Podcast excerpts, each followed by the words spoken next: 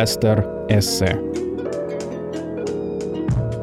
Смешение жанров, стилей и культур стало нормой для 21 века.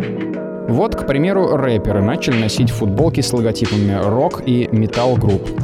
Все чаще и чаще можно услышать новость о том, что тот или иной хип-хоппер появился на публике в одежде с логотипом Cradle of Filth или Iron Maiden. Казалось бы, в 90-е такое было представить просто невозможно.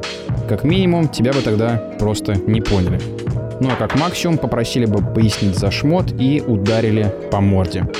Почему же спустя 20 лет подобная мешанина стала нормой? Попробуем разобраться. Во-первых, даже 20-30 лет назад хип-хоп и металл имели точки соприкосновения. Пионеры рэпа Cypress Hill сэмпировали гитарную музыку и привлекали тем самым на свои выступления скейтеров и волосатых подростков.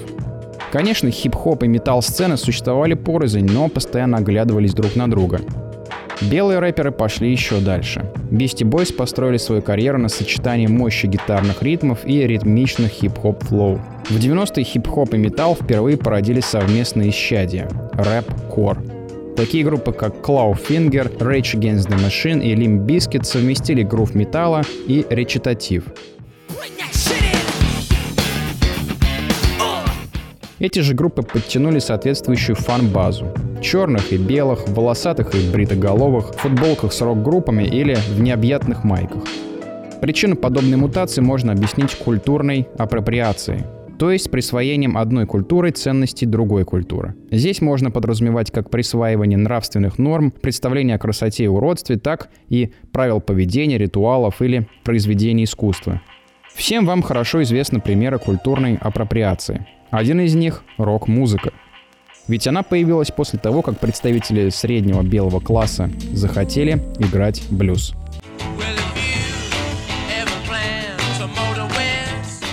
То же самое произошло и с металлом в 21 веке. Но для начала ему было необходимо перейти в статус модного визуального аксессуара.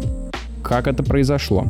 Поспособствовали этому модные бренды, в частности масс-маркет магазины, по типу H&M, где продаются футболки с логотипами металл и рок-групп. Косвенное влияние на использование письменных принтов на футболках оказал и наш соотечественник Гоша Рубчинский. Он заставил совершенно не знающих русский язык людей украшать себя одеждой с непонятными для них письменами. Все это в совокупности и привело к тому, что в футболках с Maiden на публике появлялась и актриса Линдси Лохан, и певица Майли Сайрус, и Леди Гага.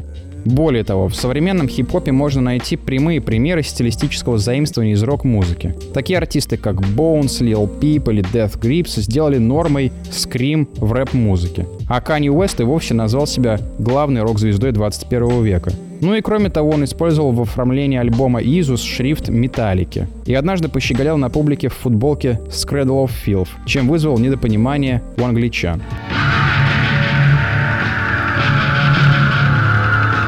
Рэперы объясняют ношение металл-футболок тем, что им нравится агрессивное звучание этих групп, ну или же просто дизайн. Это к тому, что было сказано выше.